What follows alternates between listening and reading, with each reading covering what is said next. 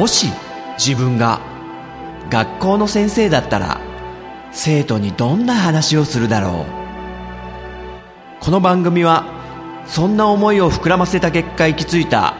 妄想の中のとあるクラスと先生の物語である。さあ今日も先生の授業が始まる。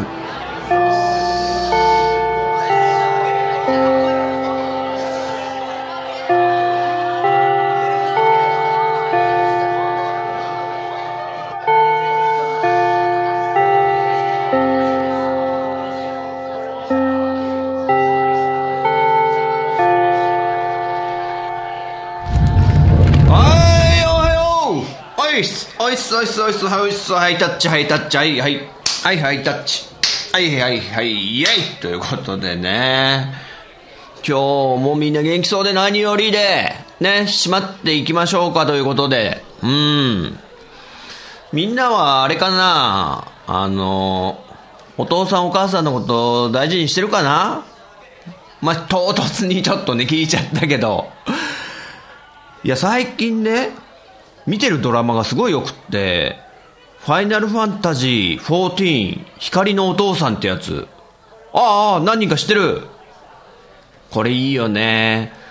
いや、これ見て、先生ね、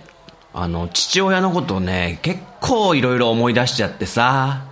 みんなはどうなのかなと思って、ご両親と仲良くやってんのかなと思って。お岡部ほうへえ、あ、実家の八百屋を手伝ってる。いいいとこあんじゃん、岡部。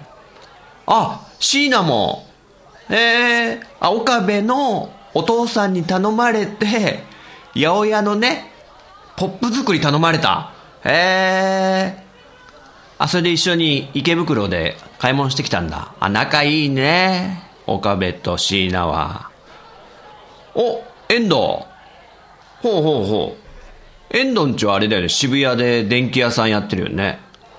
あ、その店番をやったりとか。へえ。あ、で、代わり番子に妹のね、鈴音ちゃんのお見舞い行ったりしてると。あ、いいじゃん、いいじゃん。ん？メリアも。おー、あ、お父さんが、あ足があんま良くないってことで、あ、一緒にね、監獄島ってとこにね、あ、付き添いで、あ、いいじゃん、メリアも優しいね。親孝行したい時に、親はなしっていうね、言葉があるけど、ね。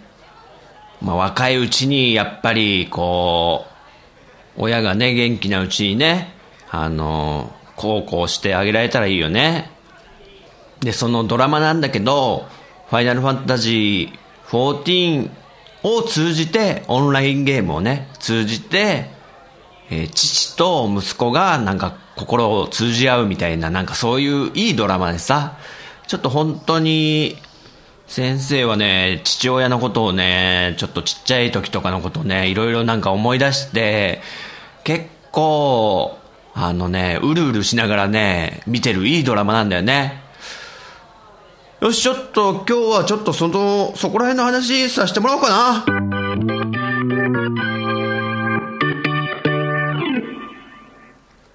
ね、このファイナルファンタジー14、光のお父さんっていうドラマがね、今やってるけど、あ、ちなみにネタバレとかは全然しないんで、そこら辺はちょっとね、安心して聞いてほしいんだけど、このファイナルファンタジー14、14作目ね、オンラインゲームなんだよね。で、別に先生やったことがあるわけじゃないんだけど、やっぱりなんかゲームが絡んでるドラマって、ね、好きなんで、ちょっと軽い気持ちで見てみたんだけど、これが思った以上に良くって、で、何がいいかっていうと、あの、これ、まず実話らしいんですよね。本当にあった話。で、主人公が、まあ、20そこそこの、まだ新米に近いぐらいの会社員をやってる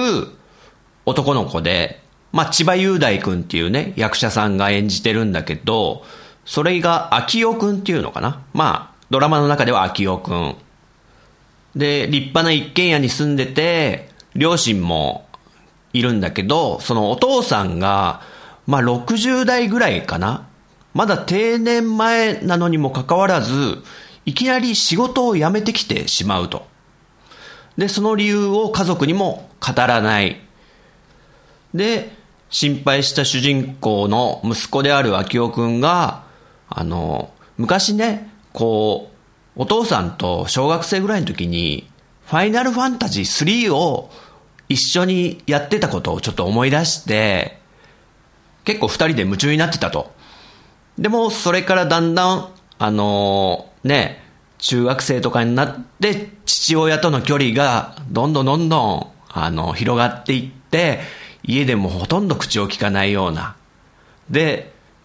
父親もゲーム、ゲームなんかもやらないような感じで仕事人間にどんどんなってって、で、秋代くんが、こう、会社員として働き始めて、そんな矢先に父親が辞めてきてしまうと。で、ちょっと家で毎日暇そうにしてるんで、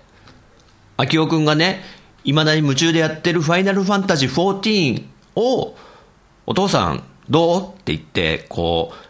多分一式買ってあげたのかな？プレステ4とか買ってあげたのかちょっと忘れたんだけど、で、進めて、あの、お父さんがやり始めるっていう話なんだよね。お父さん役が大杉蓮さんね。もう、毎回なんかドラマの枠に出てますよね。マイクール。もう60近いお父さんがもうコントローラーとかも、ね、使い方もままならないみたいな感じで。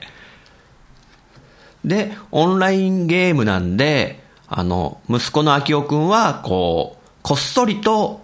あの、まあ、名前は違いますんでね、ハンドルネーム同士なんで、お父さんにオンライン上で近づくんですよね。で、秋夫くんはもう結構、熟練のね、戦士というか、文句なのかな？なので、で、女の子なんですよね。あ、オンライン上は。で、お父さんのキャラに近づいてって、こ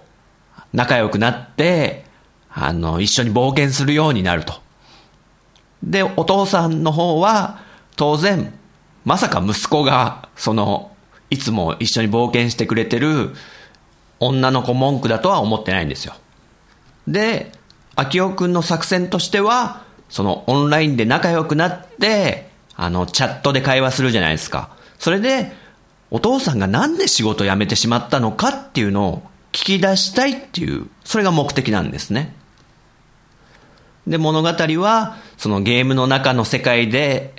父親と、そして仲間たちと冒険する姿が語られたり、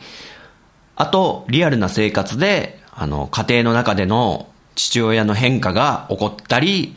あと、秋夫くんがね、あの、仕事してるんで、その中で、こう、いろんな挫折とかもあるんですけど、まあ、いい先輩とかに囲まれたり、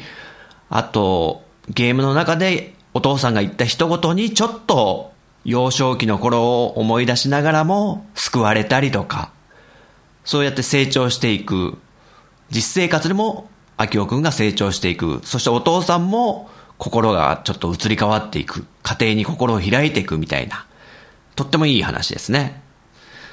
で、このドラマ見てて、先生ね、もう毎回ね、結構泣けちゃうんですよ、マジで。っていうのがもう、もろに自分と重なるから。あの、僕がね、小学校5年生ぐらいですかね、あの、ファミコンを買ってもらってね、お父さんに。で、まあ、ゲーム僕もやるんですけど、実は、うちのお父さんもやってたんですよ、ゲーム。しかも、ファイナルファンタジーの1を、あの、結構夢中でやってた姿を僕は見てて、しかもね、ラスボス先生より先にね、お父さんの方がクリアしちゃうぐらいの、結構ゲーマーだったんですよ、うちの父親が。だからね、もうこの光のお父さんってドラマもうもろかぶりで、しかもそっからそのゲームで仲良く父親とね、小学生の僕がよく会話とかしてたのに、だんだん中学生とか高校生とかになってったら、全くなくなっていくと、会話が。で、先生の境遇と、このドラマ光のお父さんがすごい重なるなって思いながらも、一つだけ決定的に違うとこがあって、それは、あの、僕の父親は、僕がもう成人した時に亡くなっちゃったんですよね。そこがちょっと違うとこで、もし生きてたらどうなってたかなみたいなことはね、すごい考えちゃって、このドラマ見て。というわけでね、ちょっと父親との思い出を聞いてもらおうかな。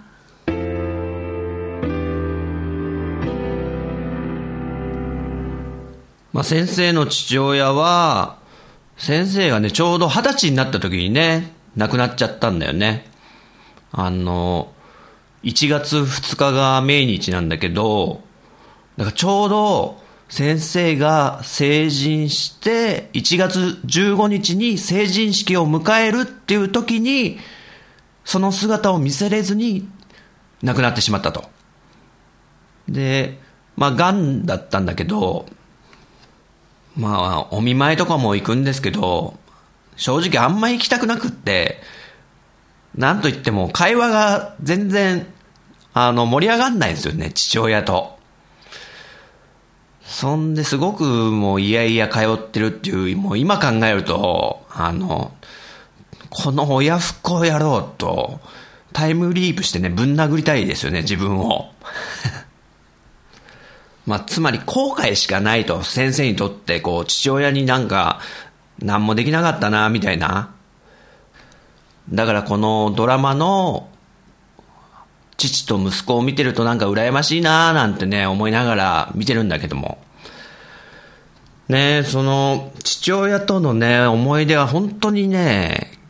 子供の頃はね、ゲームの思い出ばっかなんですよ。だから今も好きなんでしょうね、先生はゲームが。まず、ゲームのなんか思い出が始まるのは、僕がね、小学校3、4年生ぐらいの時に、父親がね、いきなりパソコンを買ってきたんですよね。まあ当時はマイコンって言い方してましたけどね。あの、家庭でパソコンを買うっていうのはなかなかない時代ですよ。1980年代で。で、何を思ったのか、ちょっとよくわかんないんですけど、なんか会社で勉強してくれって言われたのかな。なんかそんな話も聞いたことあるような気がするんだけど、父親がシャープのね、MZ700 っていうパソコンなんですけども、まあ、普通のテレビの画面に、えー、つなげたらできちゃうようなパソコンで、で、当時はあの、カセットテープでデータを読み書きするっていうすごい時代だったんですけど、今考えられないですけど、当時はカセットテープで本当ゲームのデータとかを読み込んで、あの、長いので30分とかかかるんですよ、その、ロード時間がですよ。でもそれも楽しみで楽しみでしょうがなくて、やっぱパソコンが来たって言って、父親はちょっと仕事的に使おうって思ってるけど、息子の僕は、ゲームやりたい、ゲームやりたいみたいな感じなわけで、で、その、ね、息子を喜ばせようと、あの、雑誌を買ってきてね、パソコンの雑誌を買ってきて、それにプログラムとかね、あの、当時はベーシックみたいな、あの、スタイルだったと思うんですけど、プログラミングとかしてゲームを自分でこう、雑誌に載ってるやつを組み込んで作るみたいなことも、すごいやってくれて、父親が。まあ、当時のそういうベーシックっていうのは結構、まあ、シンプルなもので、僕もあの、父親にちょっと教えてもらいながら、ちょっと簡単なやつを組んだりとかね。もう本当指一本で、あの、t, u, o, リターンみたいな感じで組んだりとかね。まあそういうことをやって、まあ父親との距離がもう一番近かったんじゃないかっていう時なんですけど、で、父親すげえなって先生が思ったのが、なんか、まあゲームのプログラムを入れて、そっから、あの、自分流に改造しちゃうっていうね。これなんかミサイル2つ出るようにしちゃうとかできるの？とか僕がひょって言ったら、よし、やってみようみたいな感じで、なんか、作って、うわ、ほんとすげえミサイル出たみたいな。で、どんどんゲームが改造されていくっていうね。もうほんとでも、シンプルなやつですかね。ファミリーベーシックぐらいの、ああいうやつなんで。でも、なんかどんどんどんどんそうやって自分の意見がね、採用されて、お父さんがね、組んでくれるんで、すごい楽しかったですよね、当時は。ただその分、プログラムが長くなるんで、どんどん労働時間が長くなっていくっていうのはありましたけどね。もうカセットテープが山のようにありましたよね、昔、うちには。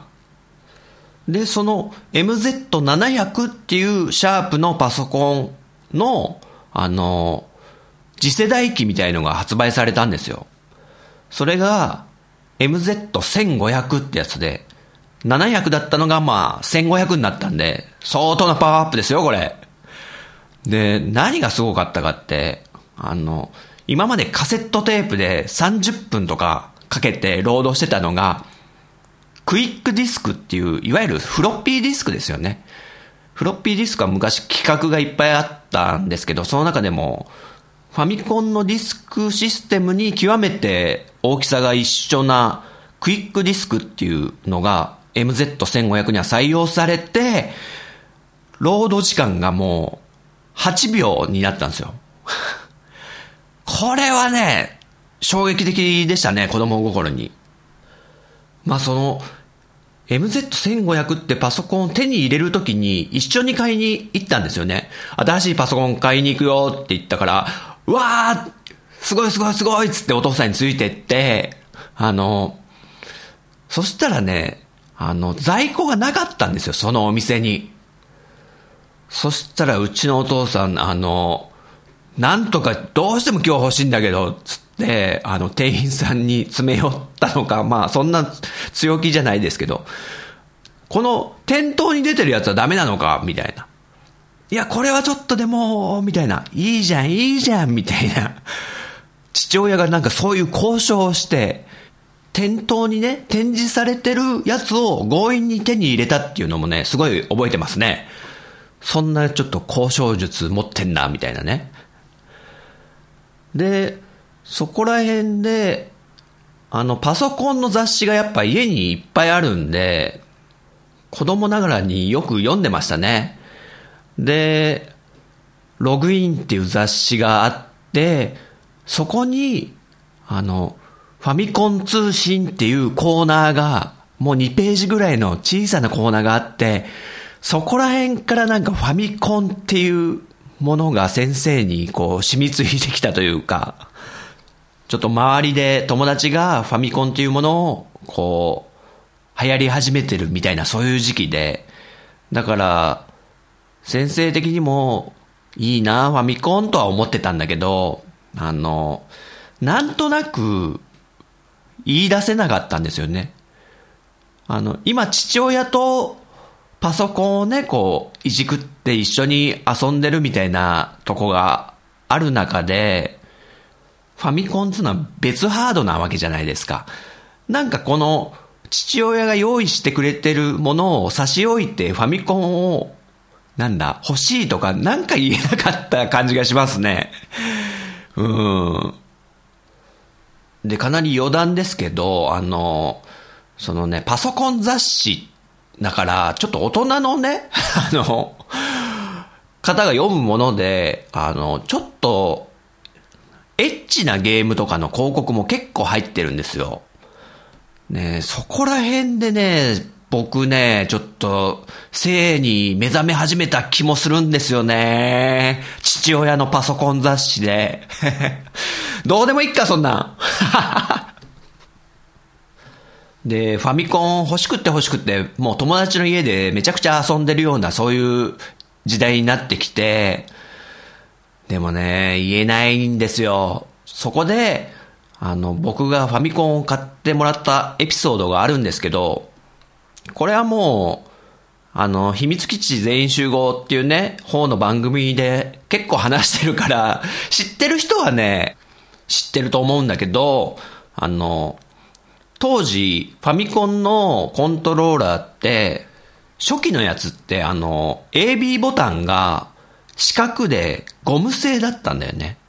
で、あの、押したまま戻んなくなるみたいな、ちょっと不具合っつうの？発生しだしてて、で、任天堂がそこを対応するために、プラスチックの丸ボタン型のね、コントローラーを発売しだしたんだよね。あの、壊れてしまった方はこれに変えてくださいと、丸ボタンに。ってことで、友達んちの、あの、丸ボタンのコントローラーにしたから、もうこの四角のやつは取り外しちゃっていらないと。あの、何の役にも立たない、その、四角ボタンのコントローラーを、あの、僕は、あの、もらってきて、なんか もらってきたんですよ。で、その、何にも繋がってないただのコントローラーをね、ファミコンの、あの、家の自分のね、布団の上で、こう、遊んでたんですよ。十字ボタンガリガリやって、A ボタンダダダって連打して、何もないとこでですよ。画面とかを想像して、もうアピールなのか、何なのかわかんないですけど、別にそういうつもりはなかったと思うんですけど、でもそれを、あの、父親に目撃されて、あの、本当かわいそうだと思ったのかわかんないですけど、ファミコン欲しいんだったら買ってやるぞみたいな感じで言ってくれて、あの、周りに遅れること数年、ついにファミコンを買ってもらえたと。しかもツインファミコンだったんですね、先生の時は。だからディスクシステムが出てる時点で、ちょっとみんなよりは遅いわけですよ。で、あとたまたまなんですかね、これ。シャープ製だったんでね、ツインファミコンっつうのが。父親がそのシャープの MZ シリーズっていうパソコンを使ってたから、もしかしたら、シャープだったのかもしれないですね。で、最近ツイッターでなんか流れてきて見たエピソードに、その、先生がね、ちっちゃい頃そのコントローラー、ファミコンが欲しいがためにコントローラーを、だけをもらって遊んでたみたいな似たエピソードがあって、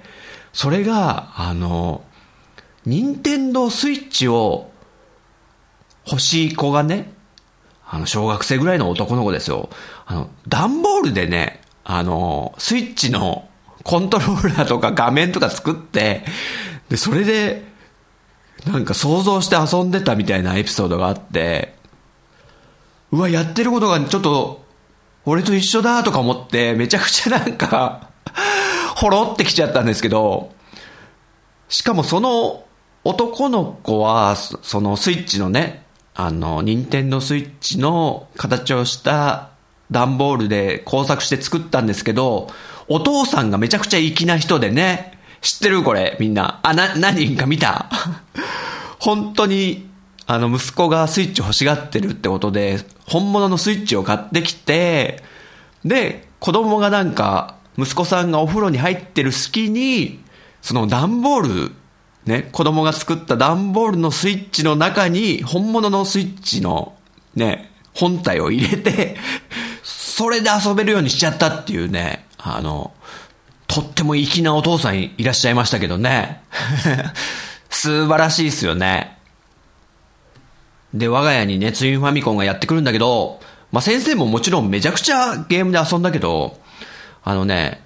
先生以上に、うちの父親が結構ハマっちゃってファミコンに。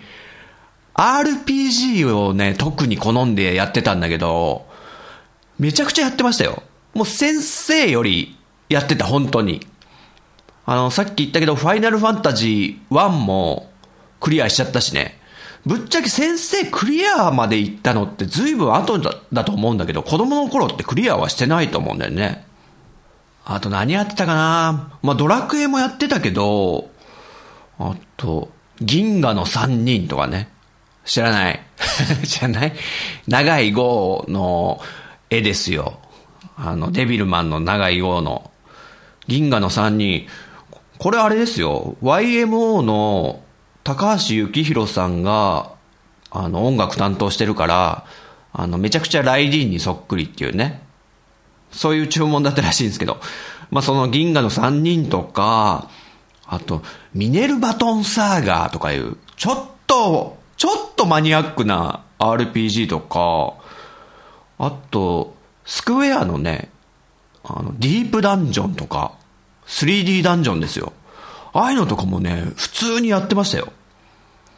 で、さすがにね、そんだけ RPG をね、やって結構クリアしてるんですよ、いろんなゲーム。でも、星を見る人だけはね、さすがにうちの父もね、投げてましたね。スーパークソゲーと呼ばれてる星を見る人も、さすがに無理だったみたいで。で、攻略本とかもね、買ってくるわけですよ、父親が。自分のやってるゲームの。あの、息子のためってよりも自分がやりたいからみたいな感じになってて。でも、あの、僕がやりたそうにしてるときはちゃんと譲ってくれるんですよ。うん。あ、そうだ。あと一個思い出した。あのね、女神転生っていうゲームがあるんだけど、それがなんかね、悪魔同士を合体させてパワーアップさせるみたいなね。で、こう、何と何を合体させたら、こういう悪魔が生まれるみたいな合体表みたいのがあるんですよ。それをですね、あの、もう、ほんと見やすくしようって言って、模造紙みたいのを買ってきて、うちのお父さんと一緒にこう、作ってたことがありますね。そんなこともやってましたね。で、僕が中学生になったぐらいから、もうあまりゲームに触れなくなってしまって、うちの父親は。で、なんか、ワープロに目覚めましたよね、急に。パソコンだったのがワープロになって、なんか一生懸命、英語のね、なんか起源とか、英単語、とにかく英語を勉強してましたね。あの、なん、なんなんですかね。ちょっとよくわかんなかったんですけど。なんかずっと苦手だったらしいんですよ、英語が。結構いい大学は出てるんですけどね、あの、理工系の結構トップレベルの大学を出てるだけど、英語の苦手っていう意識がずっとあって、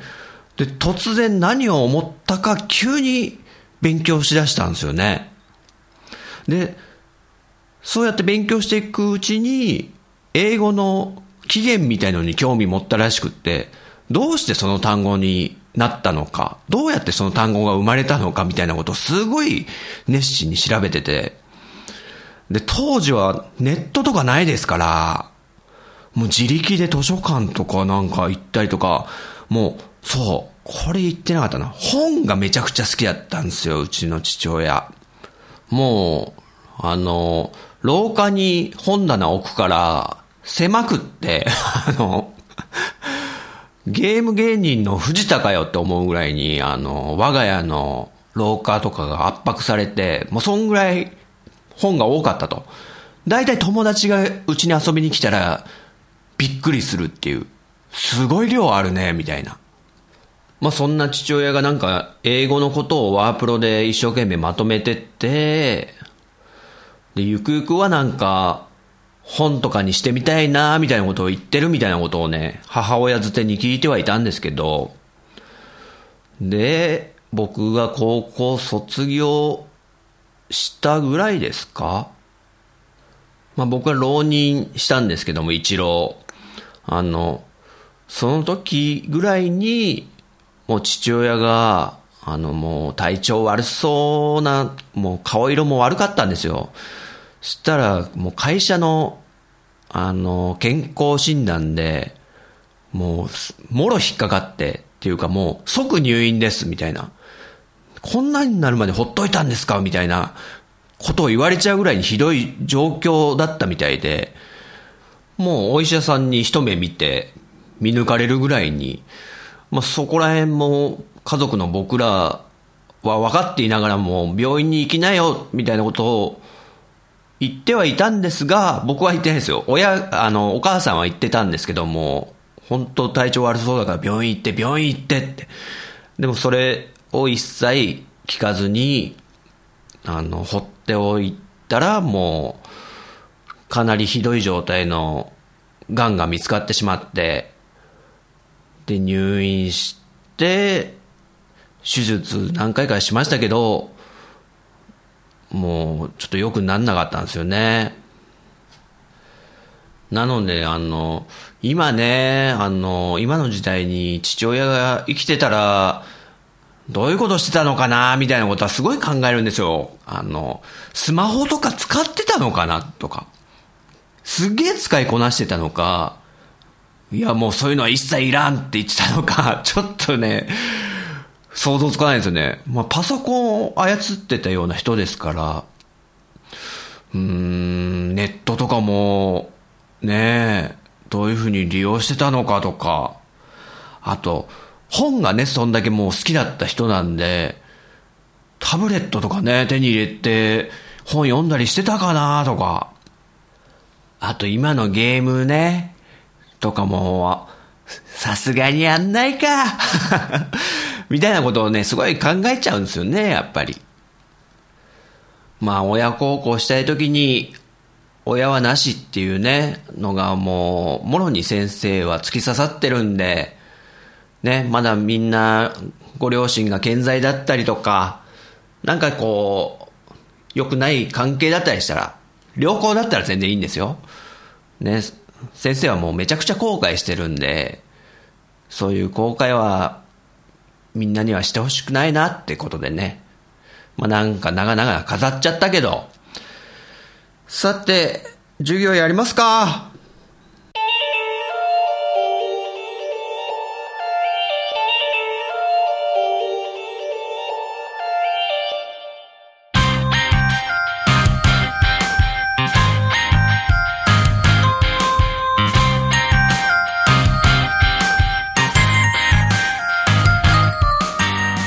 がだったでしょうか？この番組は私陣太が先生風に生徒に語るスタイルとなっています。気に入ってくださった方はポッドキャストでご購読ください。iTunes ストアのレビューで評価していただくと励みになります。